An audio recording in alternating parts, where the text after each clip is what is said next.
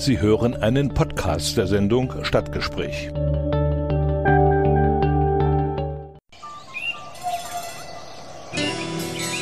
Erfurt.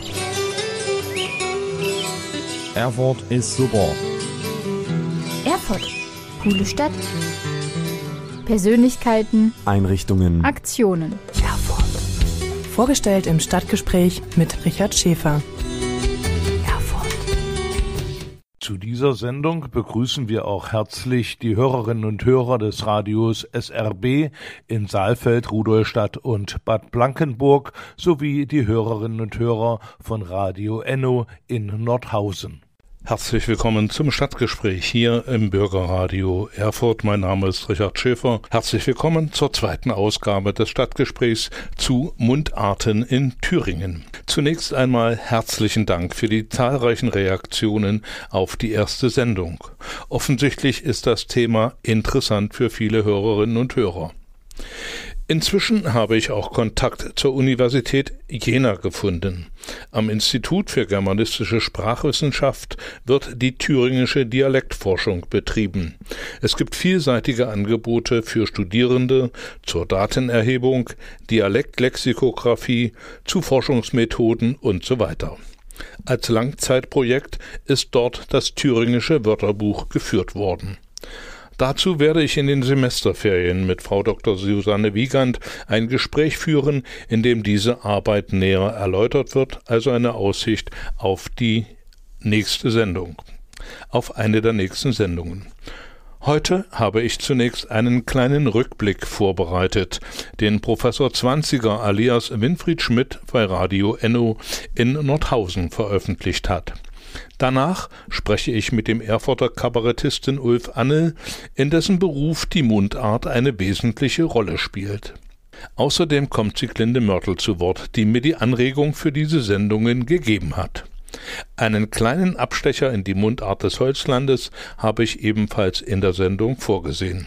Wir beginnen aber erstmal mit dem Rückblick von Professor Zwanziger. Wien, die Nordhausen-Kolumne. Auf Radio Enno. Heute präsentiert von Professor Zwanziger. Wien. Ja, die 275, ja, die läuft ein doch in diesen Jahren so ziemlich öfters mal immer bei. Vor 75 Jahren, da wurden die Konzentrationslager befreit und die ganze Welt konnte über die größten Verbrechen der Menschheitsgeschichte erfahren. Und es gibt Gott sei Dank immer noch Überlebende dieser Verbrechen, die heute für jungen Lieden über das Grauen erzählen können. Also was mich da bisher imponiert, sie reden ohne Hass, sie mahnen aber. Und das ist Größe. Und für diese Lieden, also da zieh ich meinen Zylinder Hunger zum Boden. Jo. Und dann muss man lesen, dass sich heutzutage Lieder drüber aufplustern und für Hass nicht mehr gerade ausgucken können, weil schwer kranke Patienten aus Frankreich hier bei uns im Südharz behandelt werden. Er sagt mich mal, wie tief kann man denn eigentlich noch sinken, wenn man noch nie einmal Noppern helfen will? Dabei will ich mal sagen, kommen von die schämgeistigen Franzosen doch richtig viele lernen. Wie die tät es nämlich heiße, Rue de Cumbert. Bei uns Kumpertstraße, Bratsch. Ja, meine Fresse, sollt mich mal live die Evolution rückwärts oder was ist hier bei uns los?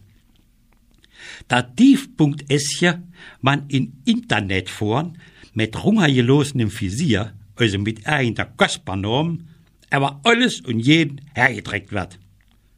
Jetzt, bei Corona, da läuft da alles der Hochform auf. Da wird über jedes Steckchen gehippt, was irgendein Rufer aus der Dunkelheit hinhält. Also besonders großartig ist hier nun einmal die Feststellung, die wollen uns kaputt machen. Ich will mal so sagen, bei einem weltweiten Ausnahmezustand, also da frage ich mich immer, wer sind denn die? Sind das Tim und Struppi, Fuchs und Elster oder der Bremer Stadtmusikanten? Also mir kann manchmal nur froh sein, dass Dünnemals, wisst ihr noch, wo der aufrechte Gang eingeführt worden ist, noch kein Internet da war. Die hätten alles so lange zersammelt, dass wir heute noch auf ein 34. Botanik latschen mitten. Jo, und dann trampern wir im Krimme mit der unbeschuhten Vorderfäse in Höhne schießen. Woher bekommt's? Wobei ich schon sagen muss, also wenn man noch fünf Wochen Corona mit dem Murschutz anfängt, ja, dann ist es so, als wenn man erst bei der Entbindung sind Schniedewutz mit dem Kondom gewandert. so traurig wie alles ist. Corona hätte aber auch was Gutes. Der größte Truppenaufmarsch der NATO nach dem Ende des Golden Krieges an der russischen Grenze ist durch Corona aufgelöst worden. Man hätte ingesehen, dass die Soldaten nämlich alle heim mussten, um sich rechtzeitig mit Klopapier inzudecken. Wir haben übrigens im letzten Jahr auf unsere Rüstungsausgaben noch einmal 10% draufgepackt, weil ein der geknallter Präsident ja 2% wurde.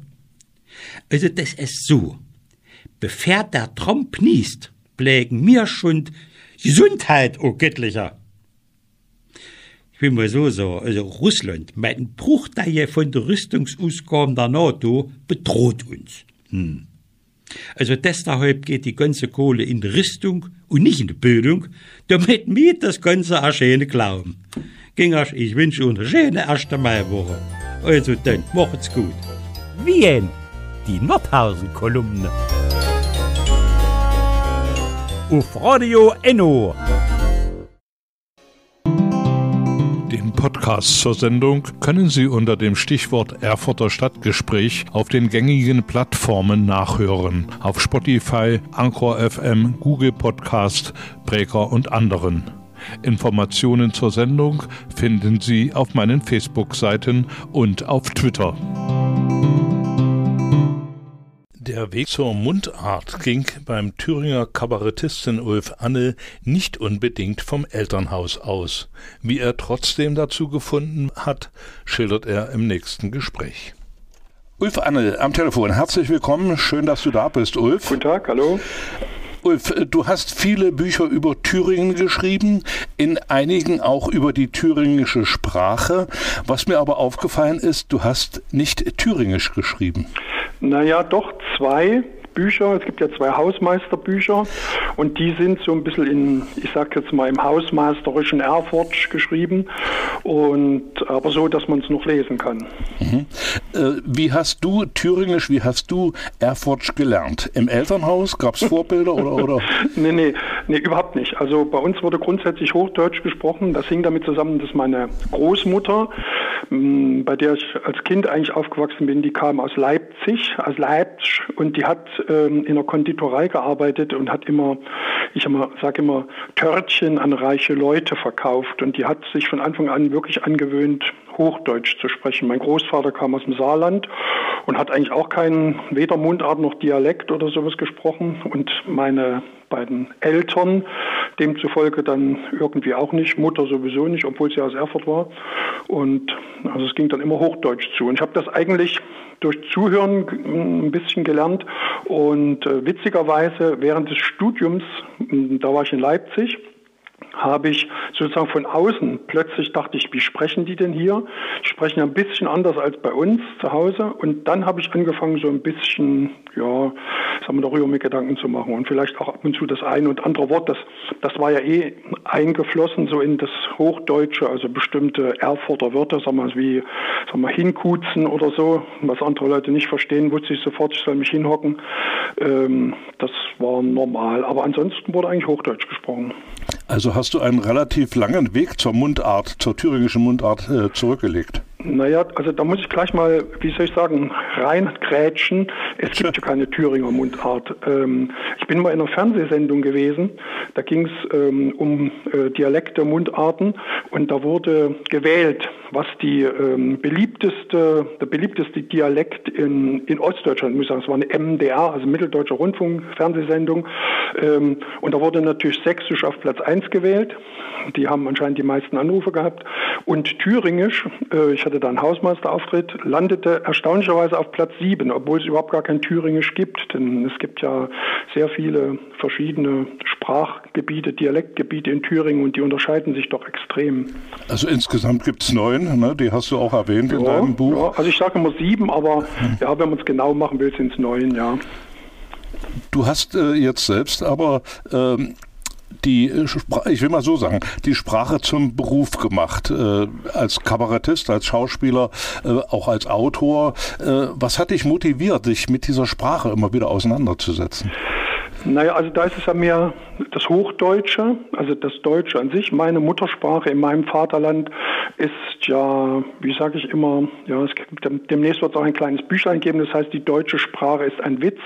Und es ist wirklich so, dass man also mit seiner Sprache, wenn man spielt mit der Sprache, wenn man es also als Spielmaterial nimmt, hat man unheimlich viele Möglichkeiten und äh, kann wirklich also Witz aus einzelnen Buchstaben schon rauskitzeln.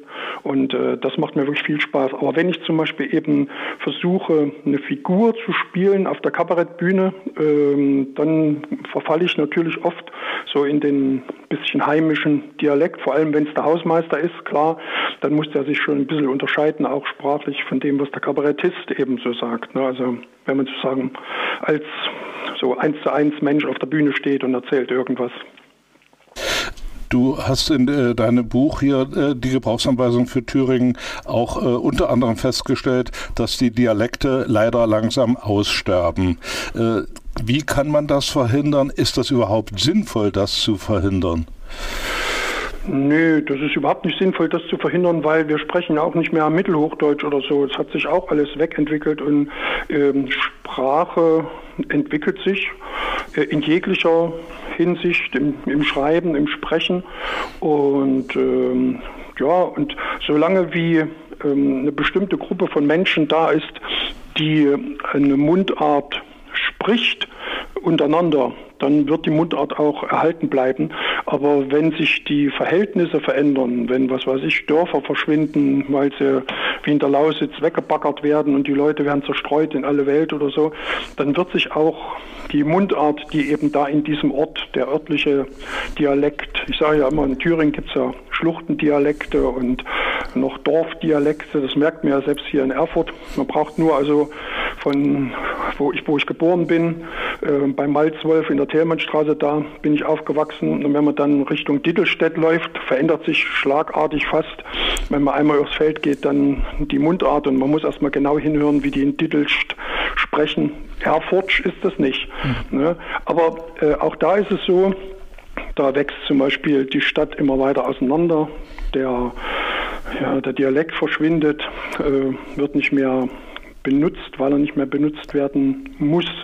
Und dann gerät er natürlich sozusagen in die Fänge der Künstler, die das noch ein bisschen mit benutzen, wie wir auf der Bühne, ähm, oder eben in die Hände der, wie soll ich da sagen, der Erhalter, die also eben sagen, also wir müssen die Mundart, die Dialekte erhalten. Und dann äh, ist es eben doch ja, eine, eine, Liebhaberei, wie Briefmarken sammeln aus einem abgeschlossenen Sammelgebiet.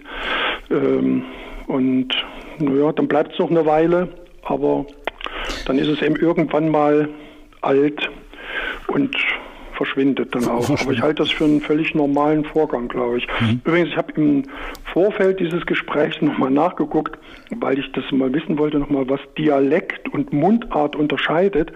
Da fand ich sehr schön fast kabarettistische Einordnung. Dialekt spricht wer nicht richtig Hochdeutsch sprechen kann. Und Mundart spricht, wer heimatverbunden ist, der nette Nachbar vom gleich nebenan.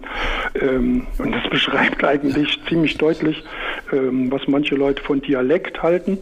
Und äh, das andere ist dann eben, merkt man so, ja, ist was wirklich was für Leute, die es erhalten wollen und die dann eben sich treffen und mhm. mal eine Arbeitsgemeinschaft machen oder ein Projekt oder ja. so. Naja. Und dann bleibt es noch eine Weile, aber dann ist es irgendwann weg. Das Gespräch mit Ulf Anne setze ich nach der nächsten Musik von Revolverheld fort. Den Podcast zur Sendung können Sie unter dem Stichwort Erfurter Stadtgespräch auf den gängigen Plattformen nachhören. Auf Spotify, Anchor FM, Google Podcast, Breaker und anderen. Informationen zur Sendung finden Sie auf meinen Facebook-Seiten und auf Twitter. Dialekt spricht, wer nicht richtig Hochdeutsch kann, Mundart spricht, wer heimatverbunden ist. Mit dieser Definition waren wir in die Musikpause gegangen und ich setze das Gespräch mit dem Kabarettisten und Autoren Ulf Annel nun fort. Jetzt mal, wenn ich auf deine Herkunft äh, mal auf die Lokalität zurückgreife. Hattest du damals in deiner Kindheit noch äh, Gelegenheit oder Kontakte zu Menschen, die das sogenannte Ilversgehofener Platt gesprochen haben? Nee, überhaupt nicht. Also, ähm, obwohl ich dann später am Johannisplatz gewohnt habe als hm. Jugendlicher, ich bin äh, am Johannisplatz in die Schule gegangen, in die POS 36, aber selbst da, das war ja zu DDR-Zeiten war das ja eine, eine, eine Schule, Einzugsgebiet rundherum. Und dazu gehörte ja ähm, äh, Ilversgehofen, also damals Platz der jungen Pioniere, heute Ilversgehofener Platz und Lagerstraße und was weiß ich, Feldstraße so. Aber die haben also in meiner Erinnerung alle normal gesprochen. Aber es hat sich vielleicht vermischt und so, man hat vielleicht so die, den Klang in den Ohren gehabt und es hat einen nicht gestört. Mhm. Du äh, schreibst in äh, deinem Buch, ich komme immer wieder darauf zurück, äh, wenn einer richtig dreckiges Erfurt, dreckiges Erfurt äh, spricht, äh, dann klingt das in ungeübten Ohren äh, wie sächsisch. Was kennzeichnet denn nach deiner Auffassung dreckiges Erfurt? Naja, genau eben das. Also das ist ein, ich sag's also immer, das ist eine Art Gossendialekt. Also das sind Leute, die sich keine Mühe geben, äh, die sprechen dreckiges Erfurtsch. Und das klingt schon in vielen, vor Dingen westdeutschen Ohren, das hat man uns nach der Wende sehr oft gesagt, also hier, wo ihr so sächsisch spricht und so. Und dann, wenn man sich damit beschäftigt, es ist natürlich eben, das Mitteldeutsche äh, ist sehr ähnlich, ähm, ist eine, glaube ich schon, eine größere Sprachgruppe. Und äh, selbst wenn sich das an manchen Stellen klar unterscheidet, aber so der Klang und das, das ist alles eben, ja, das ist ein, ist ein, ein proletarischer ähm, ein proletarischer Dialekt, eine proletarische Mundart, so sprechen eben feine Leute nicht. Ne? Aha. Also die würden jetzt nicht im Parlament ihre Sitzung beginnen mit Wien. Nur das könnte man machen, wenn man in Erfurt im Stadtparlament, äh, ich hoffe nur, dass sie dann die richtige Antwort kriegen. Also wenn man fragt, Wien, dann muss ja nicht geantwortet werden, oh, es geht uns gut, sonst muss geantwortet werden, es muss ja. Muss ja, ja, muss doch. Ja, okay. Äh, aber dreckiges Erfurt, kann man das noch irgendwo lernen? Oder, oder nee, geht nicht. Also es hat sich auch gezeigt, es gibt ja dieses äh, kleine, wirklich winzig kleine Büchlein, Erfurt Deutsch. Ja, ja. Ne? Hm. Ähm, und da merkt man, dass, ähm, dass die Sprache, also äh, Entschuldigung, dass dieser Dialekt als Ganzes überhaupt nicht mehr so richtig existiert, aber dass eben einzelne Wörter übrig geblieben sind, die viele Erfurter verstehen. Ähm, und die bleiben noch eine Weile erhalten und sind so im Sprachgebrauch drin. Aber so richtig den Dialekt, wo, wozu soll man ihn auch lernen? Wo soll man ihn gebrauchen, außer eben, wie gesagt, auf der Kabarettbühne oder unter Leuten, die sagen, oh, wir wollen das unbedingt, also wir machen jetzt so eine kleine Erfurtsch-Gruppe und sowas. Hm. Und, ja, ich glaube nicht, dass das ein Massenphänomen wäre. Hm. Wie, wie, würde man denn zum Beispiel im Traction Erfurt äh, irgendwas zu Corona sagen? Scheiß Corona. Ja, ja. Also das sind diese, diese Drecksviecher, die da uns das Leben im Moment so schwer machen. Das ist dieses Zeug da, diese hier da, diese runden Dinger da mit diesen Ausbipselungen da draußen dran und so. Das ist furchtbar, ganz furchtbar. Äh, Ulf, äh, Mundart schreiben und Mundart sprechen sind ja zwei riesengroße äh, Unterschiede. Äh, es lässt sich einfacher sprechen, äh, schwieriger schreiben und noch schwieriger lesen. Also ja, lesen ist das Schwierige. Lesen ist äh, das Schwierige und da merkt man also sofort, wenn einer nicht in dieser Mundart zu Hause ist, dann klingt das fremd. Äh, ja, selbst wenn er in der Mundart zu Hause ist, ähm, wenn er gewöhnt ist, Hochdeutsch zu lesen ähm, und dann liest der Dialekt, ist es nicht einfach. Also muss ich wirklich sagen, selbst für einen, ich sag's mal, wenn ich jetzt sage Muttersprachler, ist das ja Quatsch, also für einen Dialekt-Muttersprachler sozusagen, das zu lesen, wie er selber spricht. Ich habe dann immer gesagt, wenn ich, wenn die Leute gesagt haben, ja hier, deine Hausmeisterkolumnen, das kann doch keiner lesen, habe ich gesagt, einfach laut vorlesen und dann klappt's. Und das hat dann auch meistens geklappt. Also die Leute haben sich dann zum Teil gegenseitig vorgelesen und dann gesagt, ach so, ja eben, na klar und so. So einfach ist das. Man muss es nur hören. Ulf, du bist Kabarettist im Kabarett Die Arche. Wie oft habt ihr dort mundartsprachliche äh, Programme oder Programmteile im Angebot? Eigentlich immer. Also, also Programmteile, mhm. muss man mal sagen. Also es gibt keinen, nicht, also wir haben zum Beispiel nicht wie die Akademiker in Leipzig, die haben ja im Laufe ihres, äh, ihres Lebens, ihres Kabarettistenlebens schon mindestens zwei sächsische Programme gemacht. Dazu kamen dann noch sächsische Witze und sowas. Das ist dann zum Teil auch im MDR-Fernsehen gelaufen. Und da kann man sich drauf einigen, sagen wir jetzt mal. Aber selbst die Sachsen sagen ja, also die Leipziger sprechen ein ganz anderes Sächsisch, ein härteres Sächsisch als zum Beispiel die Dresdner. Ähm, also die Herkuleskeule hat auch mal ein Sachsenprogramm gemacht und das klang ganz anders, obwohl es auch sächsisch war. Ähm, und wir haben also, wir haben kein, ähm, wie soll ich sagen, wir haben kein Programm, es gibt auch keine, kein Material. Also die Sachsen haben ja ganz viel gesammelt, wie gesagt, sächsische Witze und alle sächsischen Geschichten und sowas. Und es gibt für Erfurt so, da gibt es so diese so zwei, drei ganz, ganz dünne Heftchen, so Erfurter Schnoseln oder so ähnlich heißt das, glaube ich. Und da stehen Sachen drin, die begreift man heute gar nicht mehr. Also es gibt da kein Material auch, um da ein Programm zu machen im Kabarett. Aber man nutzt es immer mal so, um eben eine Figur ein bisschen zu fest, festzulegen, als aus der Richtung kommend, aus aus unserer Mitte, aus der Mitte des Volkes. Ja. Mhm. Ulf, vielen Dank für die Informationen. Ich drücke dir die Daumen für die nächsten Vorhaben und äh, bleib gesund. Wir hören jo. uns wieder. Selber. Okay. gut. Danke. Und tschüss. Tschüss.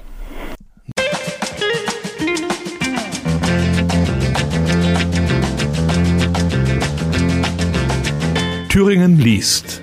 Anekdoten, Gedichte, Werke. Jedes erste Wochenende im Monat. Eine Sendung mit Richard Schäfer.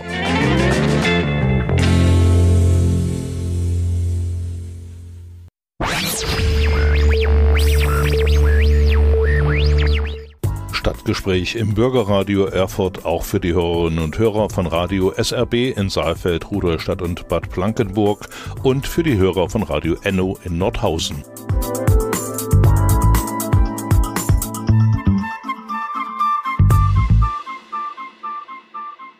Im Stadtgespräch geht es um Thüringer Mundarten. Jetzt kommt Harald Demmrich zu Wort aus dem Holzland und er erzählt, wie er zur Mundart gefunden hat. Ich begrüße jetzt am Telefon Harald Demmrich aus Weißenborn im Holzland. Äh, Sie sind selbst mit der Mundart des Holzlandes sehr eng verbunden. Wann und wo haben Sie die Mundart der Holzländer gelernt?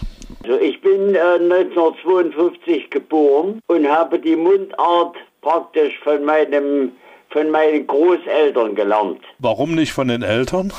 Die Eltern haben dann auch gesprochen, die Mundart. Mein Vater, meine Mutter stammt aus Hermsdorf, die hat die Mundart dann auch gelernt. Also wir haben zu Hause äh, nur Mundart gesprochen damals. Mhm. Ja. Äh, was macht denn die Holzländer Mundart aus? Was soll ich sagen? Das ist eben eine, eine schöne Mundart. Ich muss dazu noch sagen, in der ersten und zweiten Klasse in der Schule habe ich nur Mundart gesprochen. Interessant. Ja, äh, so, ich muss aber dazu noch sagen, ich hatte in der Schule, in der Rechtschreibung, äh, das wurde doch noch benotet, die Rechtschreibung hatte ich immer eine ein. Ist ein bisschen kurios, aber es stimmt. Also sind Sie so eine Art äh, Sprachphänomen. Obwohl Sie Mundart gesprochen haben, haben Sie die hochdeutsche Rechtschreibung äh, aus dem FF beherrscht. Würde ich sagen, beherrsche ich auch heute noch. Ich mache sehr viel Kreuzworträtsel und also, äh, dass ich da mal irgendwie, also es gibt ja mal einen Schreibfehler ja. oder was, aber äh, ich muss sagen, ich beherrsche die heute noch sehr gut. Mhm. Ja. Wie äh, schreiben Sie denn auch in Mundart? Nein, überhaupt nicht. Also damals in der ersten und zweiten Klasse, wo wir das Schreiben gelernt haben, da habe ich noch so ein bisschen in Mundart geschrieben. Wie betreiben Sie denn jetzt Mundart? Treten Sie öffentlich auf? Machen Sie Lesungen oder Vorträge? Ich habe mal äh, noch äh, zu zwei ja, zwei oder drei Lesungen gemacht mit der, das ging über die Siglinde Mörtle. Und zwar war das Mundart über Werner Peukert in Hermsdorf. Der hat auch die zwei Bücher geschrieben. Ja. Äh, da hatte mich äh, die, die Christine Peukert, das ist eine Schulkameradin von mir, die hatte mich angesprochen, ob ich nicht, ob ich das nicht mehr machen würde in der Lesung, weil da war einer ausgefallen von Hermsdorf und da habe ich das auch sehr gerne gemacht und ist, muss ich sagen, auch sehr gut angekommen. Wobei ich sagen muss, der Werner Peugert hat ja in Hermsdorf geschrieben und die Hermsdorfer Mundart ist ein bisschen abweichend von der Weißenborner Mundart. Herr Demmrich, wo wird denn heute noch Holzländer Mundart gesprochen? Wie verbreitet ist denn das heute noch? Also äh, es wird, ich muss sagen, kaum noch gesprochen. Die Älteren bei uns in Weißenborn, die sprechen noch Mundart, aber es gibt ja kaum noch Ältere. Die sind ja fast alle weggestorben. Die Jugend im Weißenborn oder auch im, im Umkreis, äh, da spricht kaum noch einer äh, so richtig die Mundart. Gibt es da auch nicht irgendwie einen Zirkel oder, oder eine Arbeitsgruppe, die Jugendliche an die Sprache heranführt? Äh, das gibt es leider nicht. Schade, ist wirklich schade, ja. Hm. Das heißt also, es wird auch nichts Neues geschrieben und man bezieht sich, wenn Mundart gesprochen wird äh, oder gelesen wird, immer noch auf diese Texte von Peukert. Würde man sagen, ja, hauptsächlich. Mhm. Mhm. Es gibt noch bei uns in Uwe Träger in Weißenborn. Der hat mit mir studiert, ja, ja, ich weiß. Der hat in Jena studiert. Ach so. Uwe Träger, ja. Jetzt, ja. wo Sie den Namen sagen, fällt mir das ein. Ja. Schreibt der in Mundart? Äh, da schreibt auch ein bisschen noch in Mundart, ja. Herr Demmerich, dann danke ich Ihnen für die Informationen. Schöne Zeit für Sie, bleiben Sie gesund. Das ist die Hauptsache. Das gleiche wünsche ich Ihnen auch. Ja, danke schön. Jo. Wiederhören. Tschüss. Den Podcast zur Sendung können Sie unter dem Stichwort Erfurter Stadtgespräch auf den gängigen Plattformen nachhören. Auf Spotify, Anchor FM, Google Podcast, Breaker und anderen. Informationen zur Sendung finden Sie auf meinen Facebook-Seiten und auf Twitter. Thüringer Mundarten sind heute wieder Gegenstand im Stadtgespräch und ich begrüße dazu jetzt Sieglinde Mörtel aus Jena, Schriftstellerin, Journalistin, Autorin, die selbst in Thüringer Mundart schreibt und spricht und von der wir einige Hinweise erfahren, wie Thüringer Mundart gepflegt werden kann. Ich begrüße jetzt am Telefon Sieglinde Mörtel, Journalistin, Autorin, Mundart-Sprecherin, Mundartpflegerin. Guten Tag, Frau Mörtel. Recht schönen guten Tag. Ja, Frau Mörtel, Sie haben sich mit der Mundart, mit der thüringischen Mundart intensiv beschäftigt und auf Internetseiten kann man auch sehen, Sie haben für die Mundartpflege im Unterricht Hörbeispiele bereitgestellt. Sie gehen auch in äh, Grundschulen, wenn Sie denn dürfen, ja, und äh, bieten das an. Äh, Sehen Sie da eine Chance, äh, Mundart im Unterricht in Thüringer Schulen äh, einzubringen und dort äh, die Pflege vielleicht oder die Erinnerung an diese Sprachen, an diese Mundarten wachzuhalten? Ja, aber ich muss erst mal eingrenzen, das ist nicht die Thüringer Mundart, weil die gibt es ja nicht. Ja, also mein, mein äh, Betätigungsfeld ist eigentlich die äh, Mundartregion äh, um Jena rum, Jena, Kala, äh, um die Leuchtenburg rum. Das äh, ist schon wieder anders als. Rudelstädtisch oder, oder Pösnecker Mundart. Also es gibt da, oder, oder die Sonneberger Mundart, die verstehe ich nun gar nicht. Also das muss man dann schon eingrenzen, weil es ja verschiedene Mundartbereiche äh, in Thüringen gibt. Und äh, deswegen bin ich eigentlich auch ähm, mit den hiesigen Schulen im Gespräch, weil äh, ich möchte dort die Mundart äh, vermitteln, die man auch vielleicht noch hier und da von älteren Leuten hört. Hm. Es gibt, äh, es gab Initiativen auch mit Unterstützung der äh, Sparkassenstiftung Jena Saale Holzland und mit dem äh, TILM, also sprich mit Deutschfachberatern, dass wir eigentlich vorbereitet hatten, dies in die achten Klassen zum Beispiel in den Deutschunterricht einzubeziehen. Da steht im äh, Deutschlehrbuch wird auch das Thema Mundart behandelt, aber es sind zwar Sprach, Sprachbeispiele drin, aber leider keins aus Thüringen. Und das, äh, da habe ich eigentlich bei den Fachberatern auch offene Türen eingerannt, weil selber trauen sie sich nicht so richtig ran, weil sie es selber nicht sprechen und möchten es aber gern mit vermitteln, eben auch als immaterielles Kulturerbe. Und ja, da waren wir ganz schön in Vorbereitung. Äh, es wurden auch äh, von der Sparkassenstiftung gesponsert äh, Bücher an die Schulen verteilt. Ist natürlich jetzt durch Corona alles erstmal sehr zum Erliegen gekommen, aber das Interesse ist auf jeden Fall seitens der Deutschfachberater und auch der Lehrer, mit denen ich gesprochen habe, Lehrer und Lehrerinnen, ist das Interesse auch da. Aha, also äh, tut sich da was. Also zumindest in Ihrem Bereich. Ja, sofern sich wir wieder was tun können. Hm. Es war eigentlich alles vorbereitet und in Startlöchern, aber wir müssen das jetzt erstmal noch aussitzen. Mhm.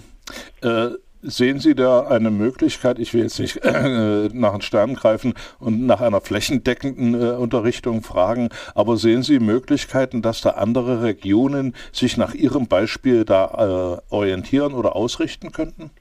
Das würde ich selber auf jeden Fall sehr begrüßen. Ne? Hm. Denn es ist, wie gesagt, ich bediene hier diese eine äh, Mundartregion und ich weiß aber, dass in Südthüringen doch einiges auch gemacht wird dass es da auch Initiativen an Schulen schon gibt. Mhm. Aber das ist jetzt das Einzige, was mir bekannt ist. Ich weiß natürlich auch nicht alles. Auf alle Fälle würde ich es natürlich sehr begrüßen, wenn diese, diese Sachen in Schulen weiter gepflegt werden. Auch mit regionalem Bezug. Denn was nützt es uns hier, wenn wir hier äh, Südthüringisch versuchen, wie eine Fremdsprache, ja. und äh, aber eigentlich die ursprüngliche, den ursprünglichen Dialekt vergessen. Und Sie sagten, im Lehrplan Klasse 8 ist das vorgesehen? Ja.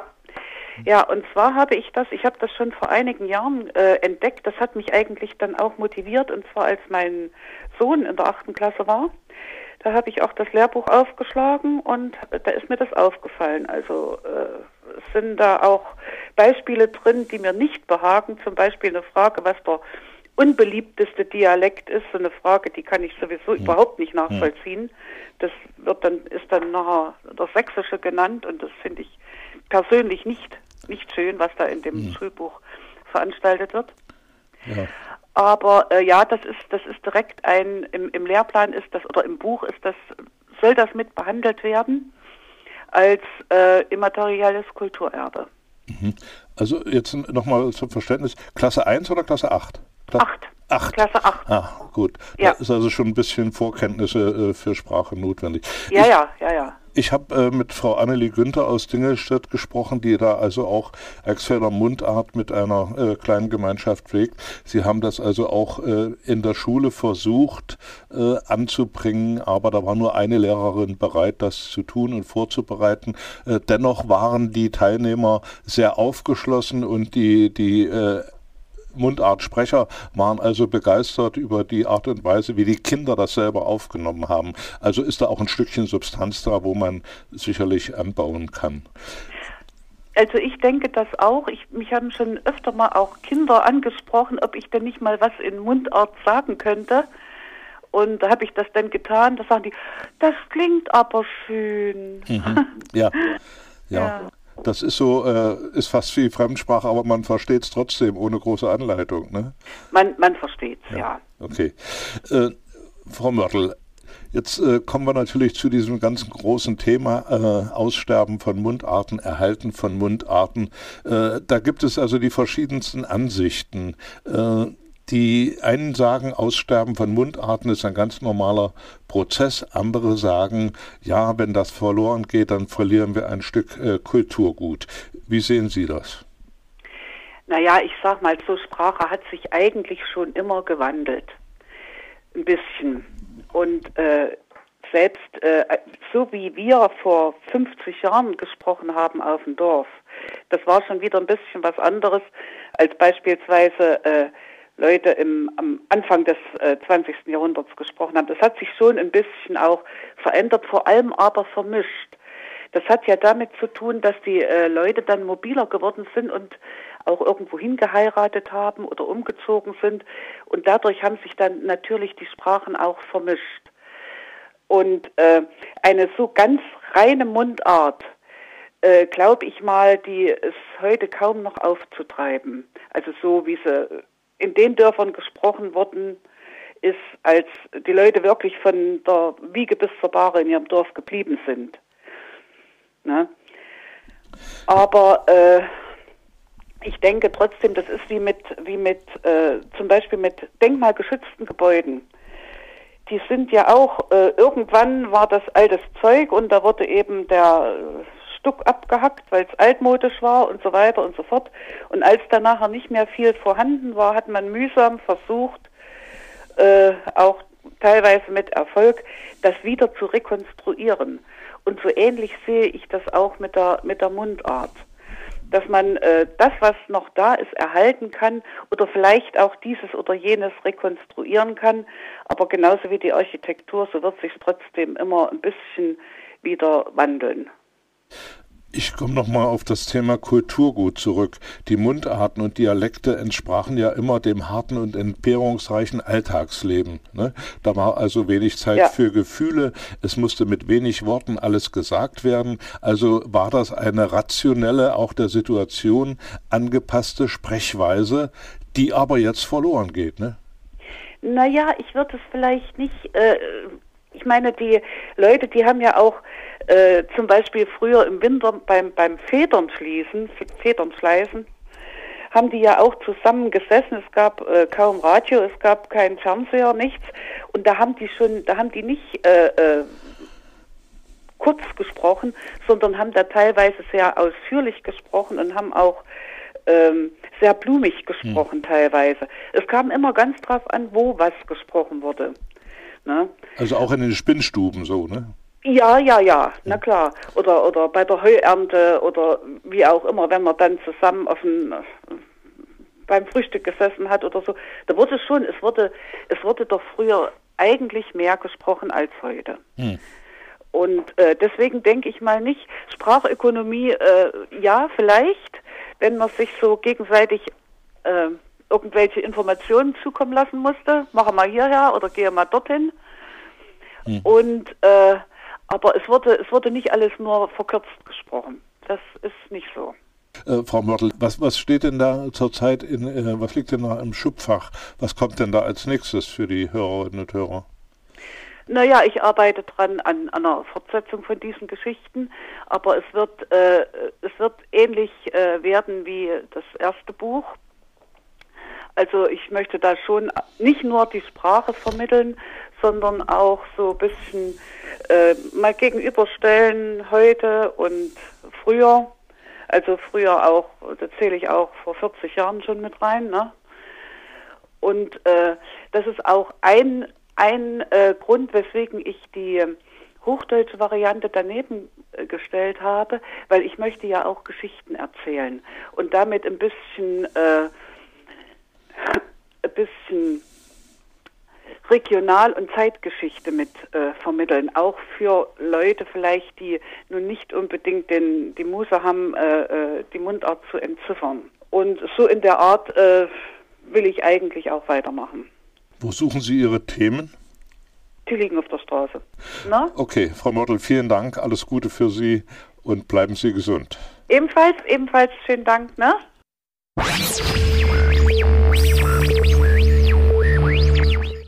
Stadtgespräch im Bürgerradio Erfurt auch für die Hörerinnen und Hörer von Radio SRB in Saalfeld, Rudolstadt und Bad Blankenburg und für die Hörer von Radio Enno in Nordhausen.